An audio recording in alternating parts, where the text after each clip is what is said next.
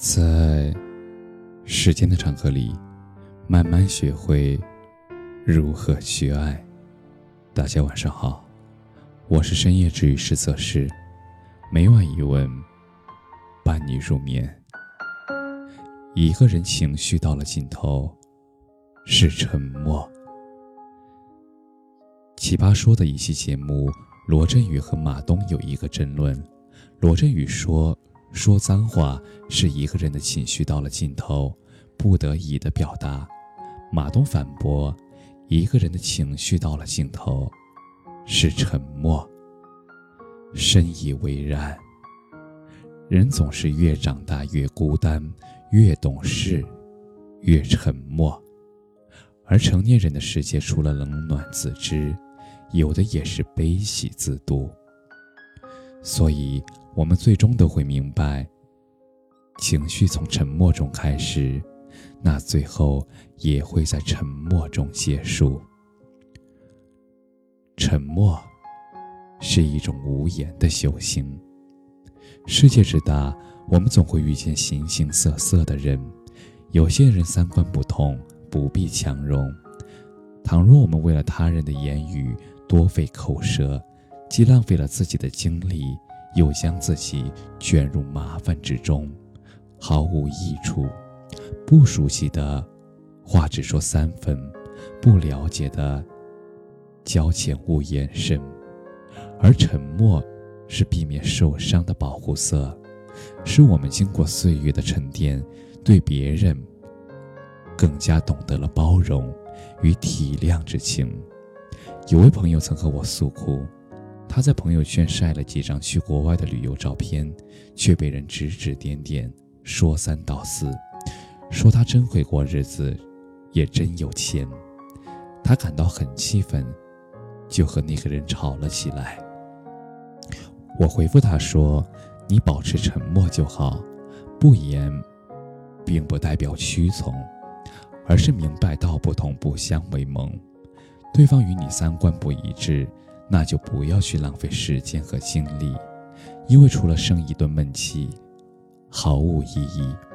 不多说，尽快结束无言的对话，这才是智慧。为人处事，看破不说破，这是一种境界。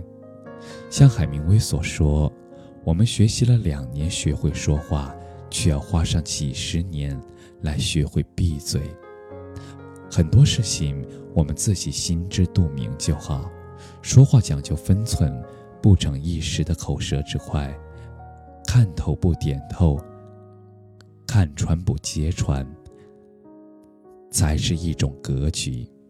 要明白，真正成熟的人，不是拒绝车马喧嚣，而是默默的在心中修理重局；而真正的智者，他从不在言语上。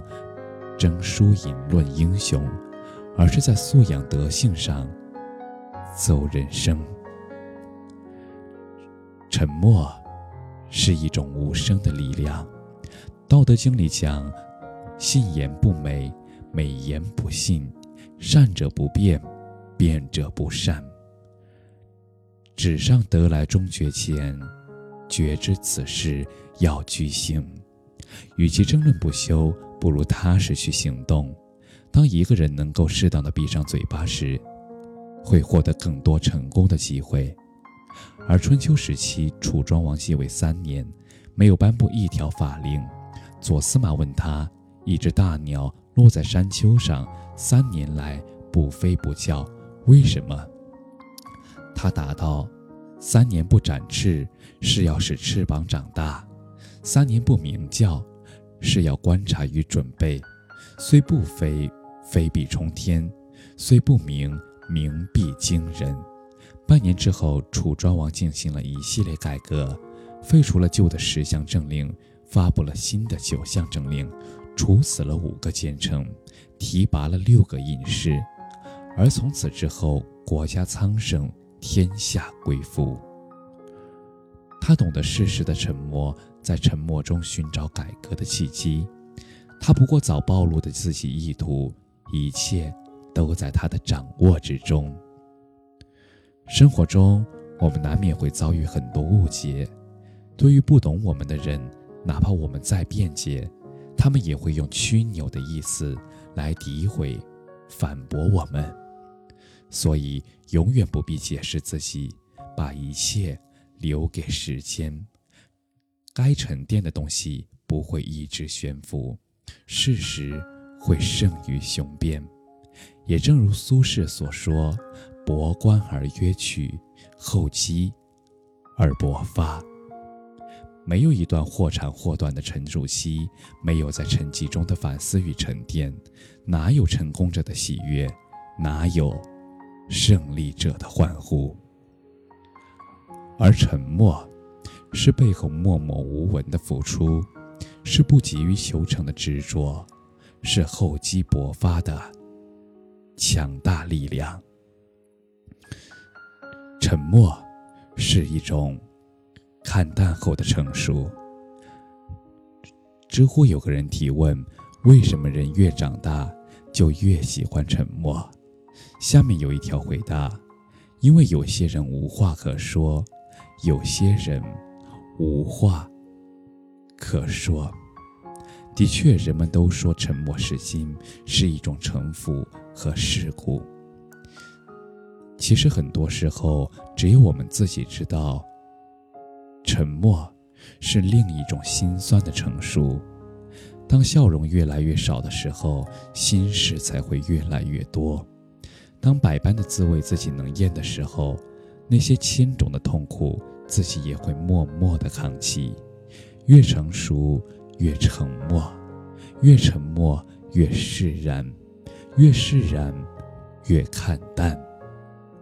身处人世，我们会越来越明白。这个世界有些路一定要自己走，有些苦痛也只有自己能懂得。不管再累再难，我们终要走向成熟，而成熟之路就是学会沉默，坦然接受自己不喜欢的和不喜欢自己的。我们也终究要学会不动声色，学会拒绝，同样也要学会沉默中成长。鲁迅曾说：“当我沉默的时候，我觉得很充实；当我开口说话，我就感到了空虚。因为我们明白了，生活已不会愤世嫉俗、喋喋不休，所以学会了沉默不语。面对生活的风雨漫天，内心已变得惊澜不惊。最后。”分享杨绛先生的一段话：我们曾经如此渴望命运的波澜，到最后才发现，人生最曼妙的风景，就是内心淡定和从容。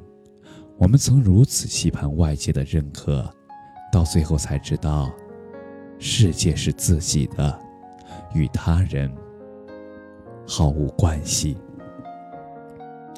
相信经历多了。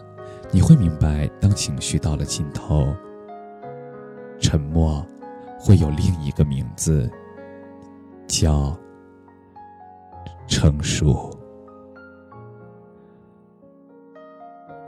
感谢你的收听，晚安。